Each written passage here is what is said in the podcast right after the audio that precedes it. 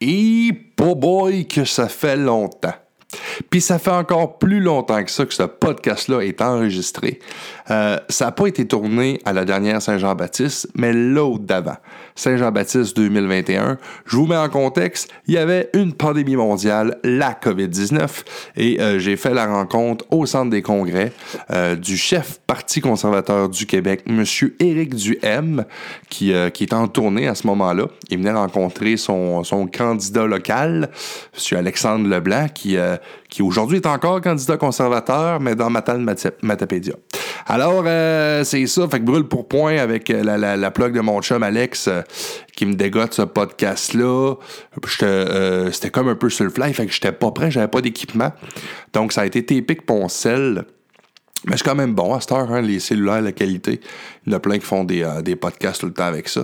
Donc, l'intro est vraiment comme ça coche avec un micro que j'ai payé 300 pièces, mais le podcast est fait. Fait un cellulaire que j'ai payé 2000 pièces. Choisis, choisis ses combats. Alors, euh, sans plus tarder, ben, je vous présente ce podcast-là. Euh, ah non, pas vrai, juste avant, juste avant, je juste, juste un petit, un petit interlude, dire, t'es en train de me placer. Là, je suis en train de me placer, je prépare mon comeback les roches commencent à se poser les unes les autres, le jeu de Tetris s'achève, puis bien vite, ben c'est ça, je devrais être capable de te livrer, en tout cas du moins je l'espère, un contenu un peu plus régulier. J'ai plein de bonnes idées, manque de temps pour les faire, manque un peu justement d'organisation. Organise-toi! Je me l'ai dit, organise-toi le grand. Prends, prends, prends ton grabat, va-t'en dans le bois, ou bien, en tout cas, je ferai pas toute la tonne de plumes de traverse, mais je me suis placé. Fait que, euh, sans plus tarder, je te présente ce podcast-là qui a été tourné avec Éric Duhem, chef du Parti conservateur du Québec. Chez quelqu'un. Awesome!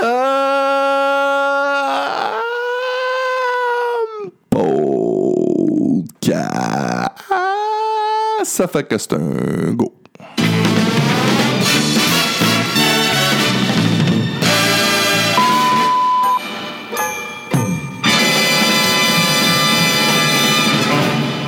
Alors aujourd'hui, je suis en compagnie de Éric Duhem. Éric Duhem est chef du Parti du conservateur du Québec. Bonjour Éric, ça va bien? Bonjour, ça va bien toi? Ben, ça va très bien. Merci beaucoup d'avoir accepté l'invitation. Je joué ton Wayne, Wayne, Wayne. Oui, Wayne Studio. Petite compagnie que je viens de partir. Euh, fait que c'est ça, c'est en lien avec tout ça.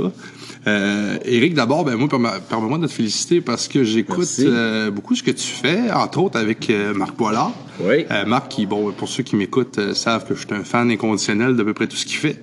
Donc, non, mais je trouve ça vraiment bon, votre, votre formule. Puis ben, merci. Marc, on a fait, on a animé ensemble une émission à Québec pendant un peu plus qu'une saison qui a connu un grand, grand, grand succès. D'ailleurs, c'est une grande injustice qui a retiré cette émission-là des ondes, puis ils m'ont mis tout seul après ça le midi parce que ça avait été la meilleure émission du retour au 93. On avait même passé en avant. On était rendu la radio numéro un parler à Québec en l'espace de six mois. Ça avait vraiment très bien été. C'est un gars qui a un grand talent, pour qui j'ai beaucoup de respect. Bon, oui, puis écoute, moi, je trouvais que vos deux ensemble, le, mix était parfait. La chimie était bonne. Puis ça donnait ce qu'on n'a à peu près pas aujourd'hui sur la place publique, des bons débats. Oui.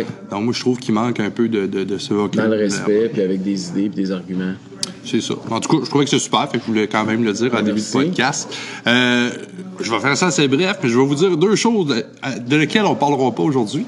Je vous parlerai pas d'avortement. parce que ce que les journalistes ont fait la semaine passée. Exactement ça où, je vais en puis je vous parlerai pas non plus de classe ensemble. Donc ça je l'ai entendu parler aussi un petit peu. ouais, c'est ça. Ben, écoute, tu sais pour comprendre parce que ça me fait rire puis même euh, ben, les, les, gens qui me suivent puis des gens qui j'ai posé des j'ai demandé de nous poser des questions en fait.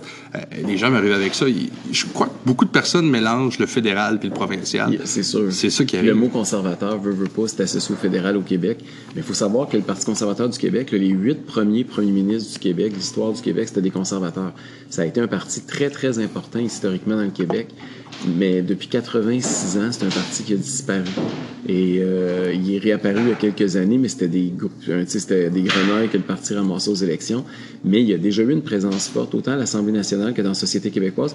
Puis, ben, plus récemment, on a eu beaucoup de conservateurs, mais à Ottawa, donc, les gens associent le mot conservateur aux conservateurs fédéraux, mais on a maintenant un parti bel et bien québécois qui s'appelle le Parti conservateur du Québec, puis qui, euh, qui a quand même des similitudes puis des différences. On a des similitudes dans le sens où, oui, on est un parti qui est un peu plus à droite du centre, c'est-à-dire qu'on veut euh, moins de gouvernement, plus de liberté individuelle, plus de droits démocratiques, plus d'argent dans vos poches, moins un petit peu d'interférence puis d'interférence de l'État dans vos vies. Mais cela étant dit, on est aussi différent parce qu'on est très québécois, francophone, nationaliste. Donc, c'est un, c'est un, un, hybride. Là. C'est un peu, on a, on a un élément conservateur, mais on a un élément aussi québécois. C'est pour ça qu'on est Parti conservateur du Québec. Donc, on a deux, je dirais qu'il y a deux, il y a deux grands courants à l'intérieur du parti. Ben oui, effectivement, la position est, est, très importante. Entre autres, quand tu parlais de premier ministre qui a été Parti conservateur, on est dans le comté de Duplessis, ici, à, à, cette île. Donc, euh, Qui a été le dernier chef conservateur. Il faut savoir que Maurice Duplessis, les plus jeunes ne savent pas ça, mais ça a été un, premier ministre important dans l'histoire du Québec.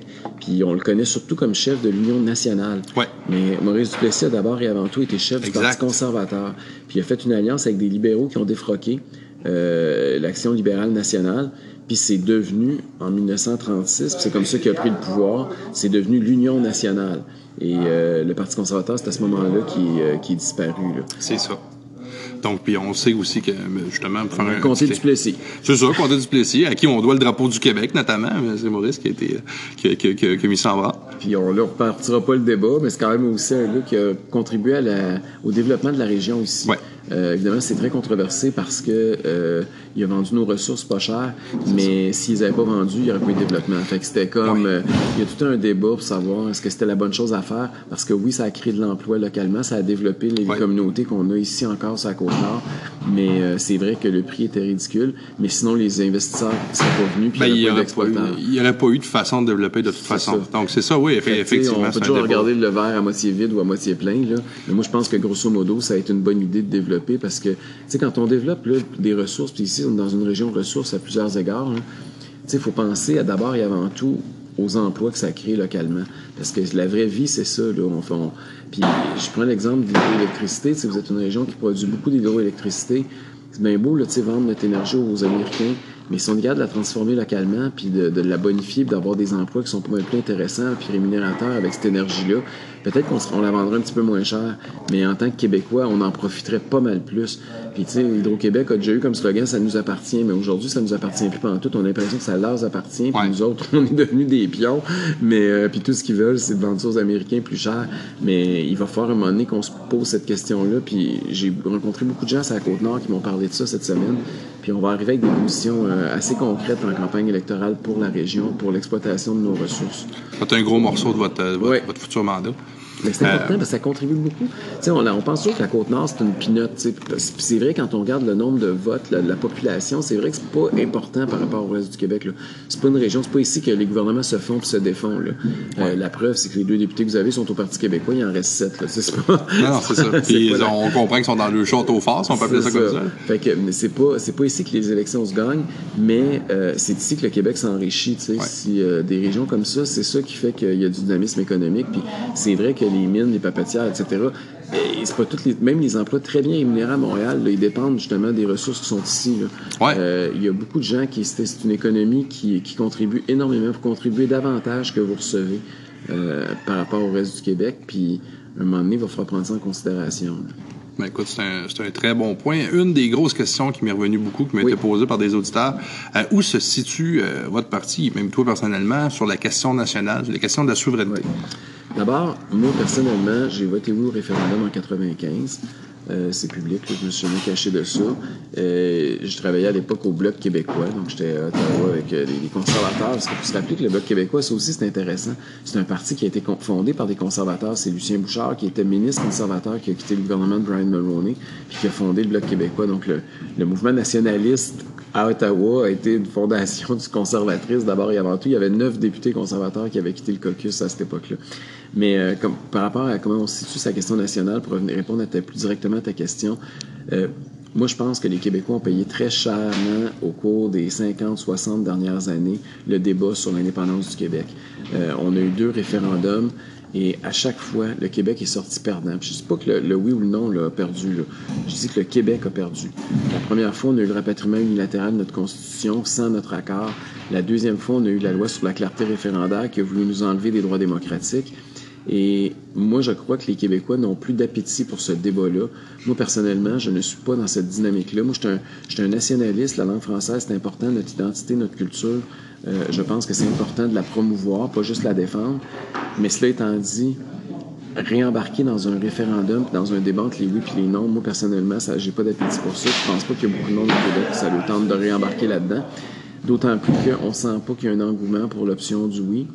Et moi, j'aimerais ça que les Québécois s'unissent puis qu'on on soit, on sorte plus fort plutôt que de s'appauvrir. Et euh, puis je parle pas juste financièrement, je parle politiquement.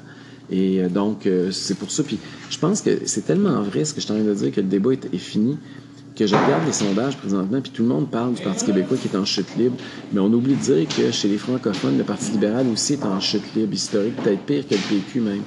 Et pour moi, ça, c'est symptomatique du fait que il y a un débat qui est en train de s'effondrer, puis ces deux partis-là, mais autant le camp du oui que le camp du non, sont en train tranquillement de s'effacer du paysage politique. Puis on voit des nouveaux joueurs apparaître. Québec solidaire, avec qui je partage pas les idéologies, on, on voit que c'est un parti qui est en émergence. Euh, puis de l'autre côté du spectre, ben, tu as le Parti conservateur du Québec avec moi qui est en émergence aussi. Ben, moi, je pense, puis écoute, tu peux me corriger si je me trompe, mais je pense justement que votre parti va bénéficier peut-être justement du déclin de ces vieux partis-là. C'est sûr. Euh, c'est, ça qui se passe en ce moment. Vide, la nature a toujours horreur du vide. C'est clair que le, le fait qu'on parle de autre chose, ben, quand on arrive puis on dit, OK, est-ce que vous voulez plus ou moins d'intervention de l'État dans vos vies? Voulez-vous payer plus ou moins d'impôts? Voulez-vous plus ou moins de programmes? Quand il arrive ces questions-là, un parti qui est là puis qui dit oui puis l'autre qui dit non euh, tu dis non je te parle pas de constitution là je te parle de comment le gouvernement euh, intervient puis interagit avec moi fait que dans, cette, dans une phase comme celle-là Québec solidaire même s'ils se disent souverainistes on a compris que c'est pas vraiment leur priorité les autres leur priorité c'est de grossir la taille de l'État donc euh, on, va avoir des débats intéressants puis c'est normal aussi, là, toutes les démocraties dans le monde, ou à peu près, sont divisées entre la gauche et la droite. Euh, le Québec était une exception. Puis lentement, mais sûrement, on est en train de devenir comme toutes les autres démocraties normales.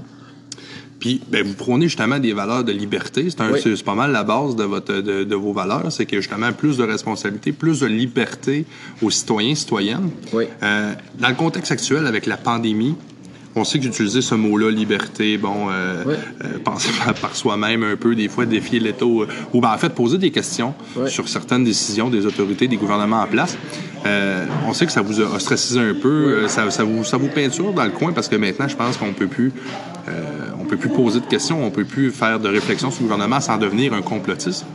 Est-ce que c'est quelque chose qui nuit, ça, à votre parti présentement? Non, au contraire. Moi, je pense que plus, les, plus ils nous accusent, puis plus ils nous traitent de tous les noms, d'édentés, de pissous, de complotistes, de covidio, de touristes à terre, on les a entendus toutes les qualificatifs. Hein.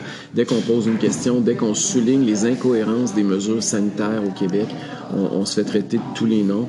Et euh, moi, ce que je dis, c'est, garde, ça a permis justement, au contraire, de faire jaser. Puis plus ils nous accusent, plus les gens disent, ben, écoute, il, il peut être une oreille à ce qu'on a à dire, puis ils écoutent le message, puis finalement, ils réalisent, ben, ils sont peut-être pas si caves que ça. Et moi, je pense qu'au contraire, c'est un peu l'oxygène que notre flamme avait besoin.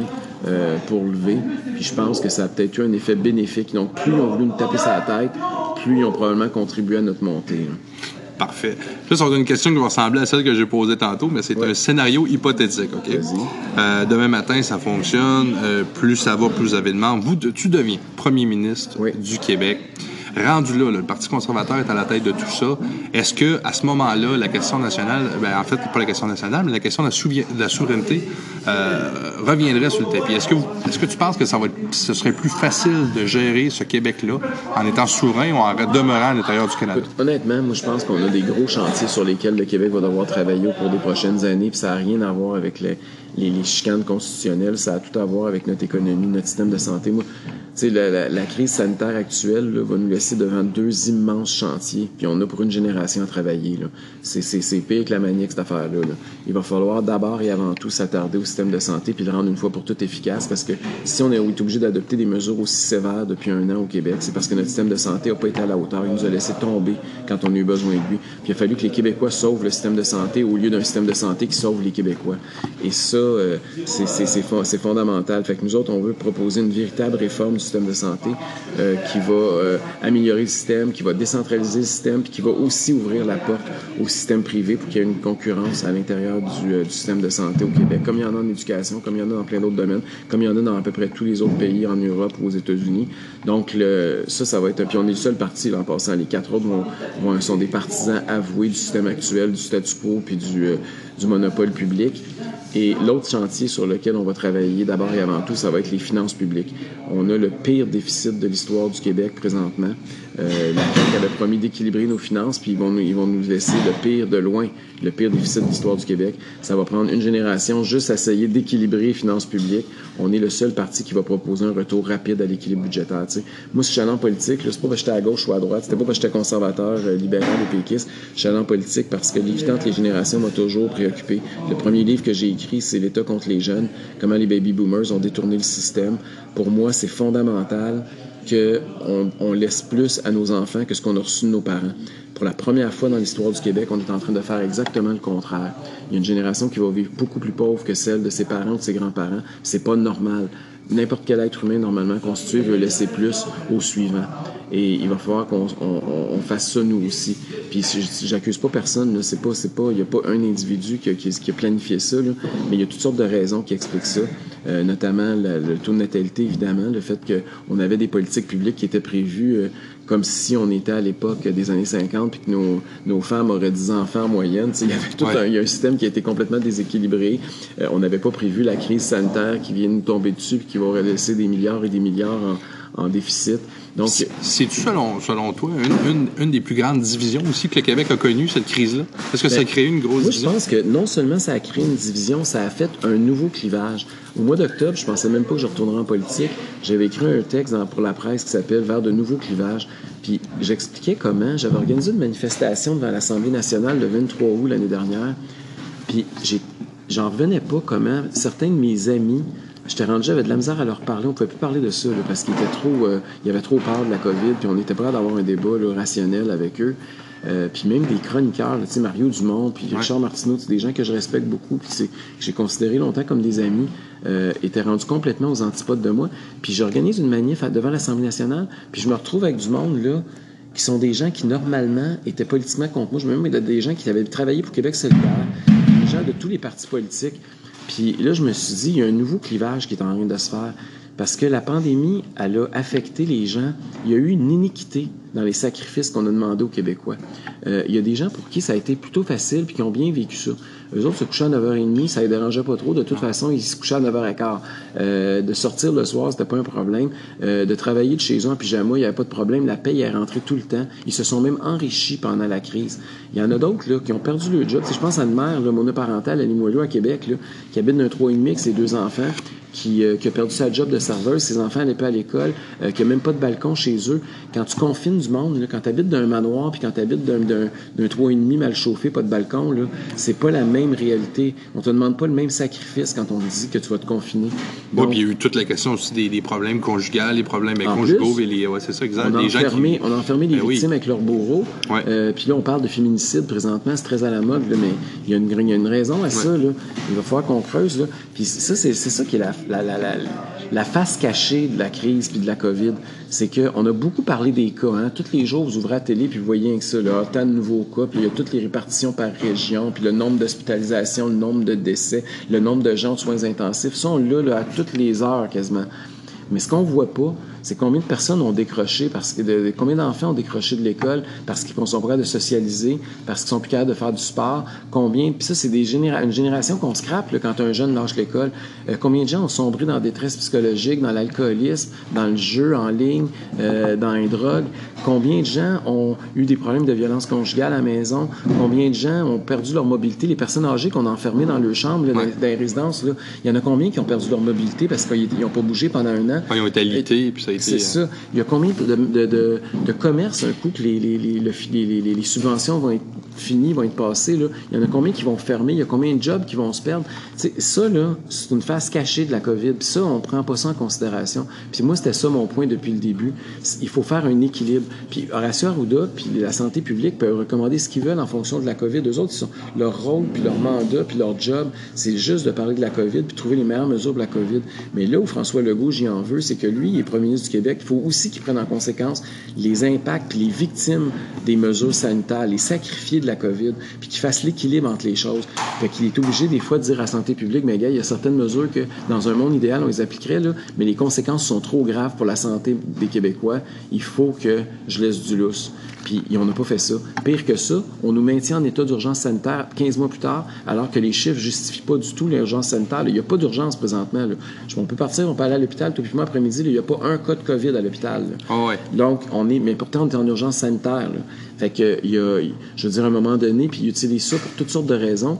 Euh, Christian Dubé, le ministre de la Santé, a même avoué récemment que c'était pour négocier des meilleures conventions collectives. C'est pas des maudites farces.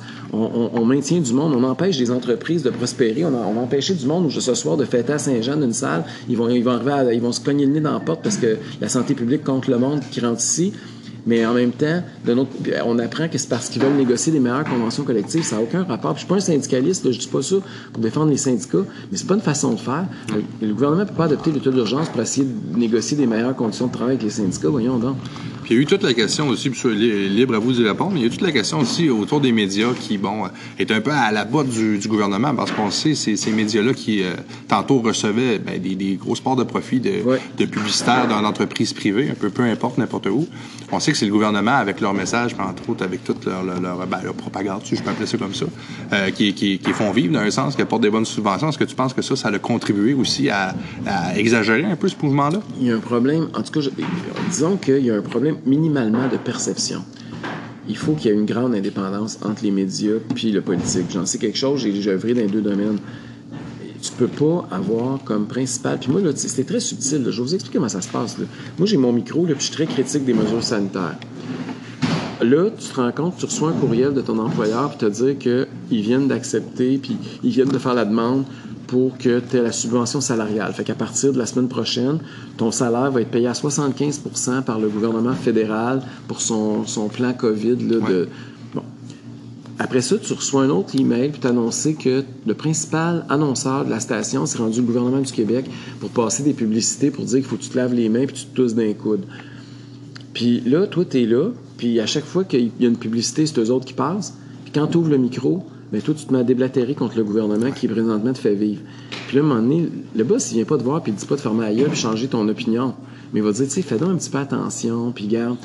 Même au point de vue municipal, on l'a vu que la ville de Québec, entre autres avec, euh, oui. avec euh, la, la, la radio, Radio X. Radio X, exactement. que- Le gouvernement du Québec, le gouvernement Legault a ça. retiré ses publicités d'une station de radio. Moi, personnellement, il y a une autre station de radio euh, qui, qui m'invitait pour faire une chronique.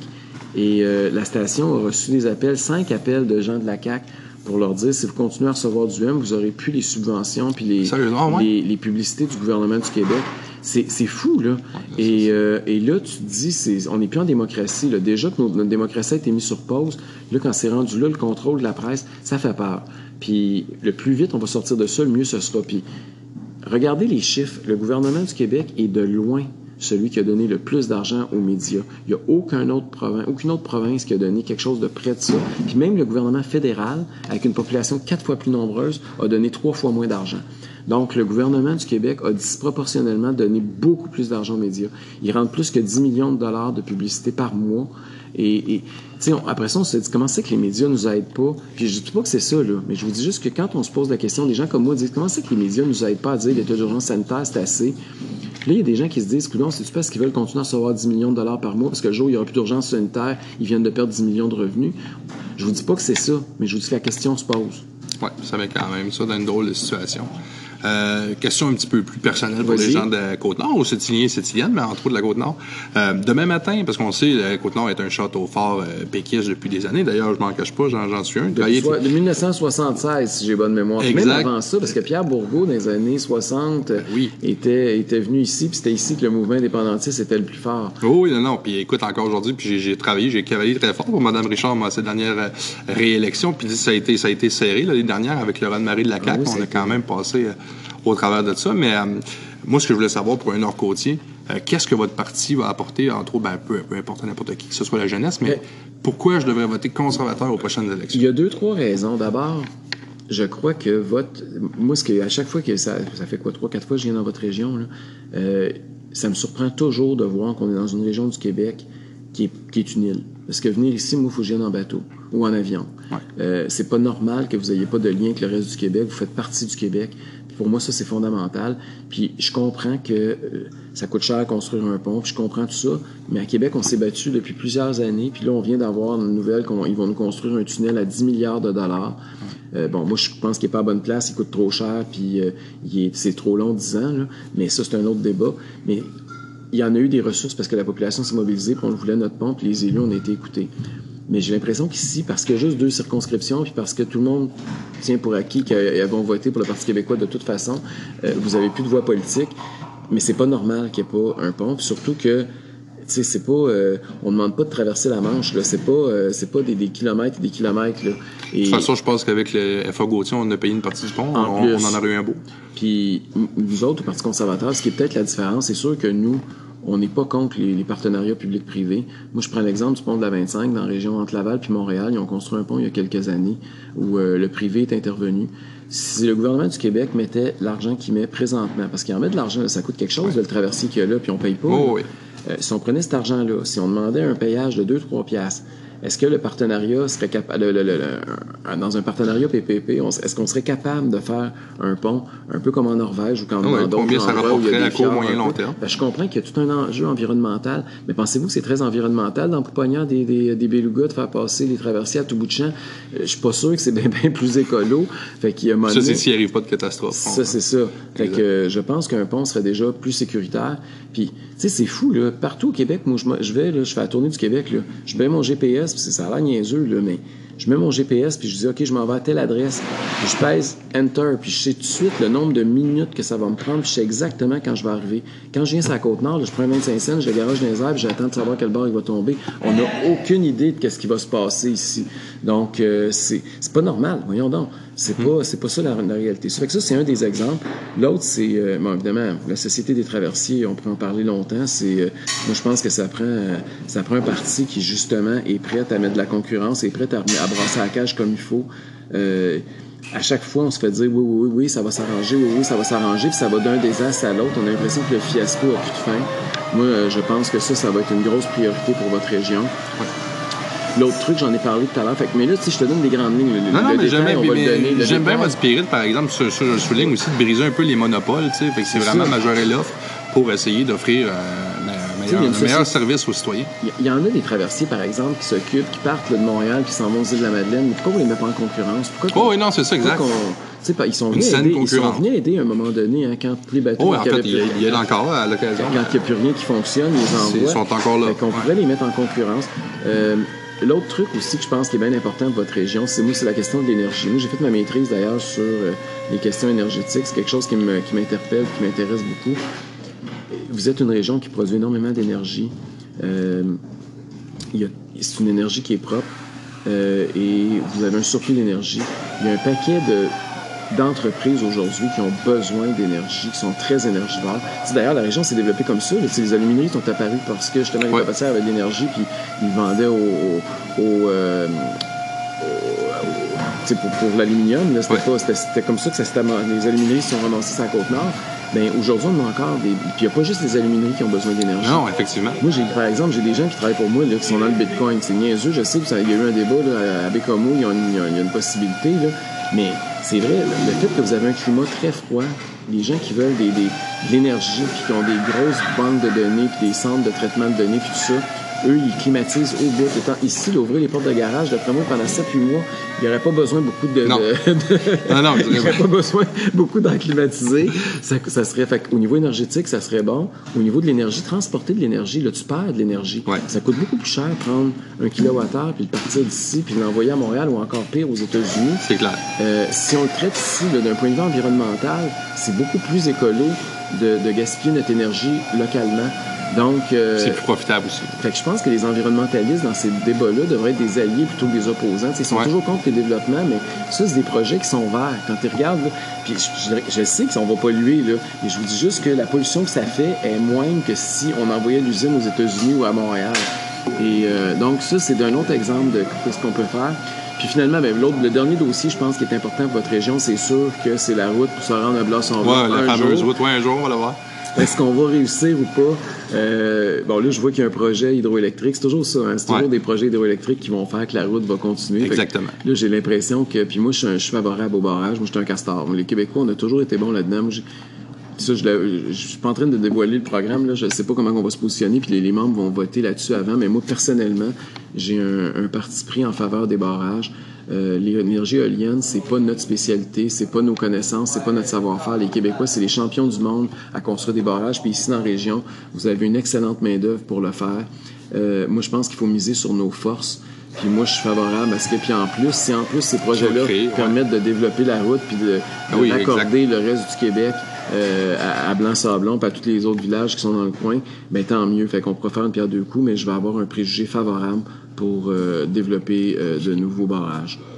Ben écoute, moi, ça répond à toutes mes questions. Je vous remercie beaucoup, beaucoup. de politique locale. Hein? Ben, c'est correct, parce que c'est- un peu ce que moi, que je m'adresse assez localement, malgré avec mon, avec mon podcast. Je vous laisse les mots de la fin. C'est la fête nationale des Québécois. Moi, j'ai toujours dit, ça fait, ça fait, ça fait 4-5 ans que mon président vient d'arriver, 4-5 ans que, que je m'en occupe. J'ai toujours dit, pour moi, une fête euh, apolitique, parce que moi, tous les Québécois sont invités à, à se prononcer. Fait que je vous laisse les derniers mots de la fin pour. euh, Ben, je vais souhaiter bonne fête à tous les Québécois. C'est euh, pour plusieurs d'entre nous, la dernière année était difficile, pas juste à cause des mesures sanitaires, mais aussi parce que on n'était pas toujours fiers d'être Québécois. là. Moi, il y a des choses que j'ai pas aimées dans la dernière année. Euh, tu sais, de voir des gens qui appellent là, parce que leur voisin reçoit leur belle-sœur à souper. Là. Moi, j'ai que le gouvernement Oh, ouais. encourage ça. Moi, des snitch, là, des, des j'aime pas ça. Là. Puis j'ai pas, j'ai pas trouvé que c'était glorieux pour nous. Puis euh, il y a eu des, il y a eu des trucs très difficiles, mais je sais que les Québécois, c'est des gens qui sont épris de démocratie, de liberté. On est une des plus vieilles démocraties du continent, puis on est, on, nos ancêtres sont venus ici pour chercher la liberté. J'ai confiance qu'on va se ressaisir, on va retomber sur nos pattes, puis on va retrouver notre fierté d'être Québécois. Merci beaucoup, Éric Duhem, de s'être entretenu avec nous autres. Donc, c'était Éric Duhem, chef du Parti conservateur du Québec.